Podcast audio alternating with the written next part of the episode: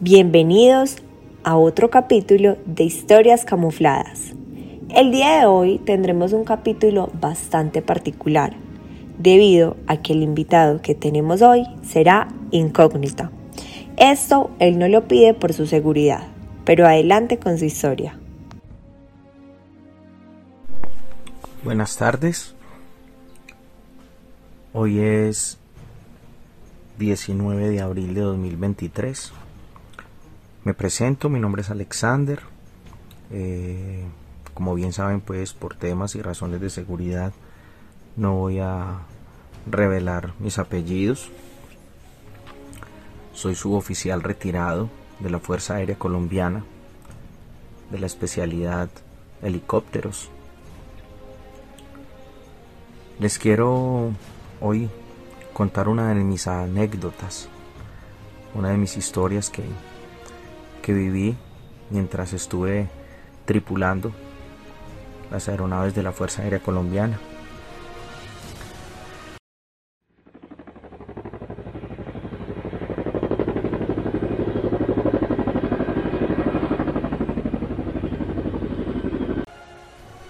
Iniciando mi carrera, después de haber pasado por el entrenamiento, el entrenamiento que nos ofrecen a las tripulaciones, a las nuevas tripulaciones para, para sí mismo pues ir a realizar las misiones de orden público. Dentro de esas misiones, una de ellas que, que, llevo siempre con, con mucho cariño, pero, pero en el momento que la viví, pues fue muy difícil. Eh, pues se las quiero el día de hoy compartir. Nos llamaron aproximadamente, los pilotos nos llaman aproximadamente a, eso de la una de la mañana para realizar una evacuación aeromédica. En ese momento, eh, pues debemos reaccionar de inmediato porque pues en las manos de, de nosotros, de la tripulación, como tal está, está en la vida de muchas personas. En ese momento pues eh, salimos con el equipo de vuelo para la aeronave y bueno se, hace pues eh, de acuerdo al protocolo que está establecido se, revisa la aeronave antes de, de, ingresar a ella y de iniciar los procedimientos de, de encendido como tal de la aeronave se prepara se prepara todo el personal y posterior a esto pues prendemos la aeronave, salimos eh, con equipos de visión nocturna, con lentes de visión nocturna, obviamente por la hora tiene que salir. Hay unos equipos especiales que, tienen que se tiene para este tipo de misiones. Posterior a eso, en el área, en un área cercana de, Medellín, eh, en vuelo, es una población que se llama Cañas, Cañas Gordas. Había entrado en un campo minado eh, un equipo un equipo del ejército estos muchachos cayeron en un campo minado y la el relieve que había en, el punto donde, donde había que hacer la, extracción de, estos muchachos que cayeron heridos. Era bien complicado. Eh, aproximadamente más o menos cuatro personas, cuatro personas eh, logramos, logramos sacar de, este sitio, un área improvisada, un, helipuerto improvisado donde, donde bueno, estos muchachos eh, logramos, logramos sacarlos, logramos sacarlos. Eh, bueno, ahí viene lo, lo complejo porque estaba, no había casi casi luna, no había casi estrellas y, realmente eh, estas ayudan mucho para, para la operación nocturna. Entonces estaba bien complicado el ingreso para sacarlos. Fueron aproximadamente cuatro personas, cuatro soldados de nuestro ejército de Colombia. Eh, les cuento uno de ellos, que era el más crítico, tenía heridas expuestas, tenía amputación de ambos miembros inferiores, tenía heridas expuestas, lo cual pues fue muy complicado porque estaba iniciando mi, mi carrera como tripulante, como suboficial y pues nunca había visto en mi vida una persona tan degradada por, por una mina.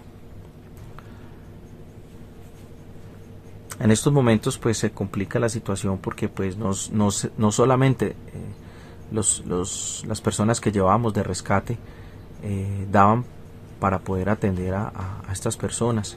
Entonces tuvimos que, posterior a, que salimos ya con ellos, cerramos, cerramos las puertas de la aeronave después de haberlos después de haberlos eh, acomodado en la aeronave como tal, se cierran las puertas, salimos a vuelo y allí es donde donde nos piden ayuda.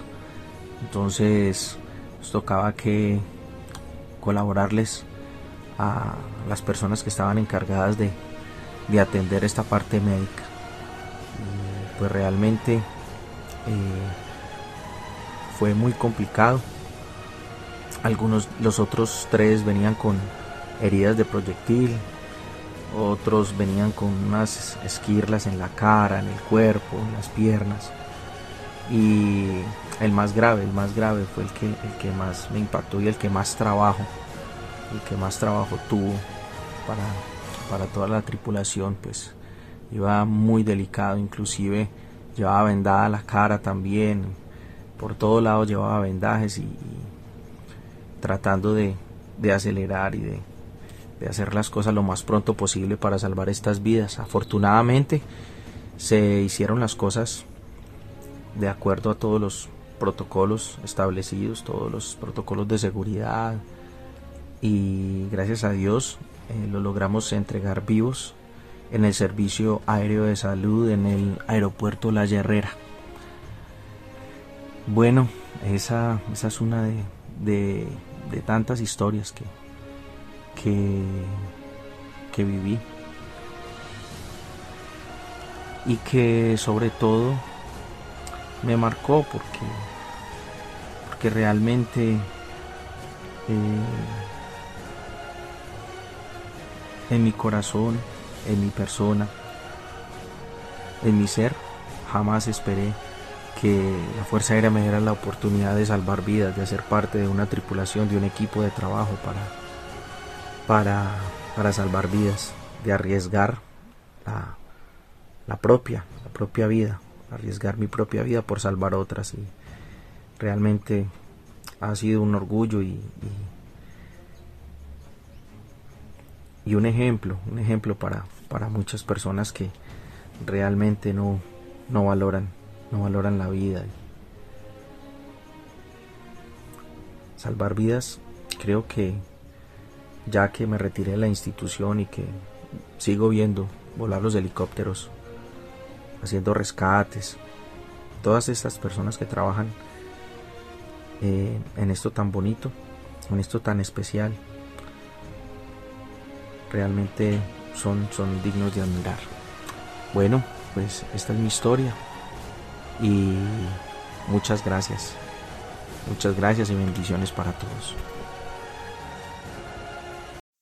Hasta noviembre del 2016, Colombia era el segundo país en el mundo después de Afganistán en número de víctimas nuevas de minas antipersonal y remanentes explosivos de guerra, y el primero en el mundo en número de víctimas de la fuerza pública de estos artefactos explosivos. Actualmente, Colombia ocupa el sexto lugar en el mundo de víctimas general y el segundo lugar en el número de víctimas de la fuerza pública.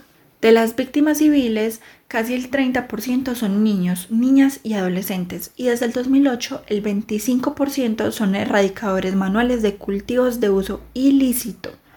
Entre 2002 y 2010 fue el periodo en que más colombianos resultaron afectados por minas antipersonal y remanentes explosivos de guerra, es decir, durante el despliegue de la política de seguridad democrática y el desarme paramilitar.